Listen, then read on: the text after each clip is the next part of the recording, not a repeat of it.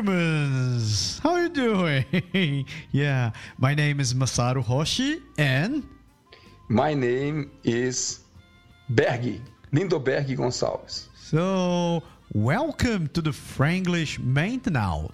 Your well, that's a that's actually a new show, and I'm really glad we're here this time, and I'm really glad I'm doing this with you, my my friend Berg. ouais, c'est quelque chose d'intéressant parce que on va faire vraiment, comme le nom le dit, une émission en anglais puis une émission en français. On cherche vraiment un autre public, puis on cherche aussi à donner un peu plus d'opportunités à nos amis du Brésil qui veulent apprendre une de deux langues. And, and we also want to extend this to people all over the world who don't necessarily speak Portuguese, but you either speak English or you speak French or you're learning one one of those languages and you're willing to know a little bit more about us. So after all, I think we should start like introducing ourselves, right? So, well, first of all, um, my name is Masaru. Um, I was born in Brazil. I'm a half Japanese guy, and I've been living here in Canada for the last almost 10 years so far.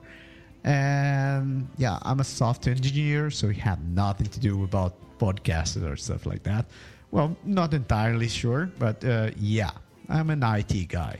And you, my friend, your turn. c'est ça. Mon nom, c'est Lindoberg Gonçalves. Euh, ça, c'est la comment les gens le disent en français. J'ai dit tantôt Lindoberg Gonçalves, c'est l'appellation plus commune. Moi, je suis brésilien aussi. Puis, je suis aussi un gars de TI. Je, je habite à Québec, ça fait 14 ans. Puis moi puis Massaro, on a commencé, ça fait à peu près 5 ans maintenant, yeah. une émission balado, si on veut dire les mots utilisés plus en français, puis podcast en, en anglais, pour aider les gens qui veulent venir habiter Canada. Fait qu'on a commencé avec une idée. Le programme en portugais s'appelle Pas des chats. C'est un, un, un, jeu de mots avec les pods de podcast, puis une expression en portugais qui veut dire oui, tu peux laisser avec nous, que nous, on va parler de tous les sujets qui intéressent à nos, nos auditeurs et auditrices. Fait qu'on a commencé ça, puis ça a évolué beaucoup. On a d'autres projets maintenant, mais on a toujours aimé les podcasts, toujours aimé les balados. Fait qu'on a continué à faire ça. Puis quand on a pensé au volet langue, on a pensé qu'on pourrait faire une émission, en plus qu'on le fait en portugais, pas des chats, c'est un podcast en cinq ans qu'on le fait en, en, portugais à chaque semaine. On a plus de 150 émissions. Mais là, on commence vraiment, on a commencé d'ailleurs dans les pods des chats, une petite partie de l'émission où ce qu'on parlait un peu anglais et français. Aujourd'hui, vous allez nous écouter dans les deux langues, mais normalement, c'est une émission où qu'on parle principalement dans une de deux langues à la fois. Fait qu'à chaque semaine, un sujet en anglais, un sujet en français. Puis on permet aux gens qui sont intéressés pour parler deux langues de, de découvrir un peu plus, d'apprendre un peu plus, d'écouter, de pratiquer, de pouvoir tester ses connaissances soit en anglais, soit en français. Fait que les noms Franglish maintenant, ça fait exactement les mélanges de deux. Pour ceux qui ne parlent pas vraiment français ou qui commencent, maintenant, c'est les mots qui veulent dire now en anglais. Puis now, maintenant, fait que on a mis maintenant. Puis Franglish, ça explique vraiment les mélanges français-anglais qu'on pense à faire. Fait que je vais laisser Massaro faire un peu la même chose en anglais pour l'autre public, mais sachez vraiment qu'à partir de la prochaine émission, on va être vraiment avec un sujet à chaque semaine en alternance, un sujet en anglais, puis la semaine suivante un sujet en français, puis l'autre semaine un sujet en anglais, puis en français. Puis de même, ça va permettre aux gens de nous connaître plus. Puis on veut voir de vous autres si vous aimez la proposition, si vous aimez l'idée, puis en quoi que ça, ça peut vous intéresser? On parle des sujets du Canada, on parle des sujets du Brésil, on parle des choses qu'on voit dans le monde, on amène des fois des curiosités. Fait que c'est vraiment pour aider à pratiquer les langues, mais aussi pour communiquer pour voir comment vous réagissez de l'autre côté ou peu importe où vous soyez dans le monde. Well, yeah, Joe. So just repeating uh, what Berg said. Um, so we've been working the last five years in a podcast called Podeixar, which is like, a, well, it's an expression in Portuguese. It's kind of an expression, a mixed of an expression in Portuguese, which is come for the pod from podcast, and the last part which could be something like leave that to me i'm the guy. So it was just the trick words that we created in a way that it tells people what we are what we're willing to do. So we're here to talk about everything about uh, everything and anything actually. Um, so we started that time just with the podcast.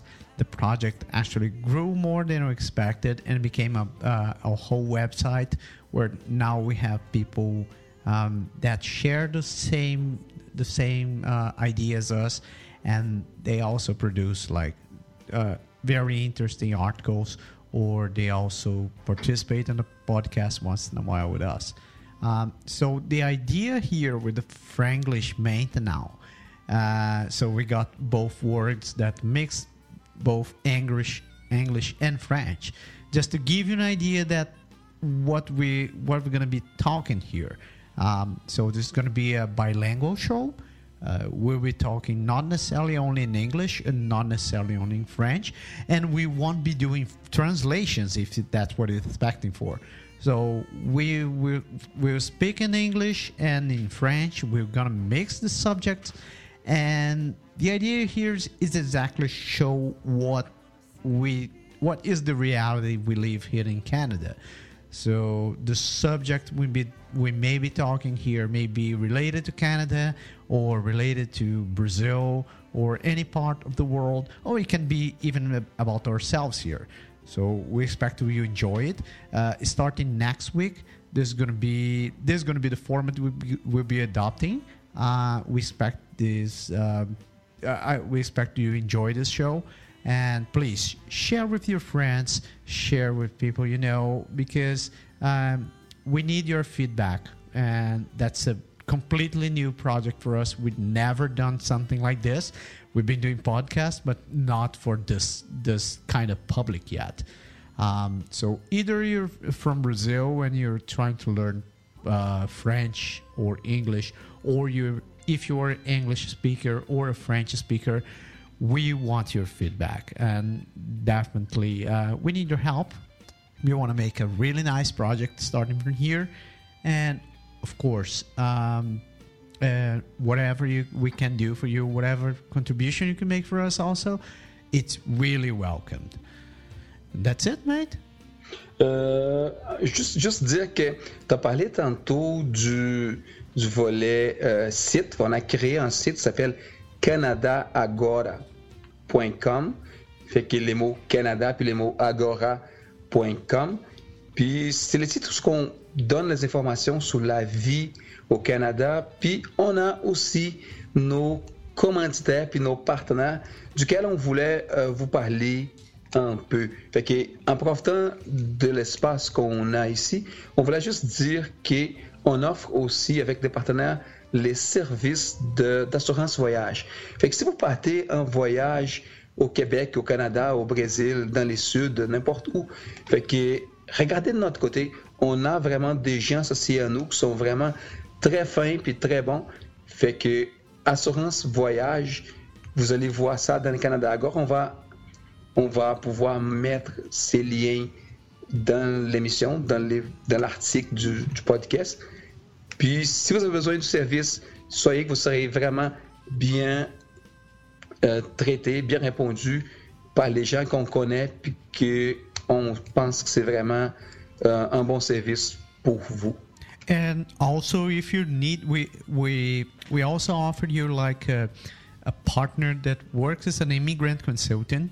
So if you need any kind of assistance uh, being um, taking care of your process or immigration process or your working process or any kind of visa related questions you can count on us so um, we can surely uh, recommend you talking to our partners uh, all the links and the information about how to contact this person will be available in the post of this show. Um, so if you're reading this from the from your podcast player, don't uh, make sure you click on the link that is here in the description. If you're reading this from the website, you already have access from this.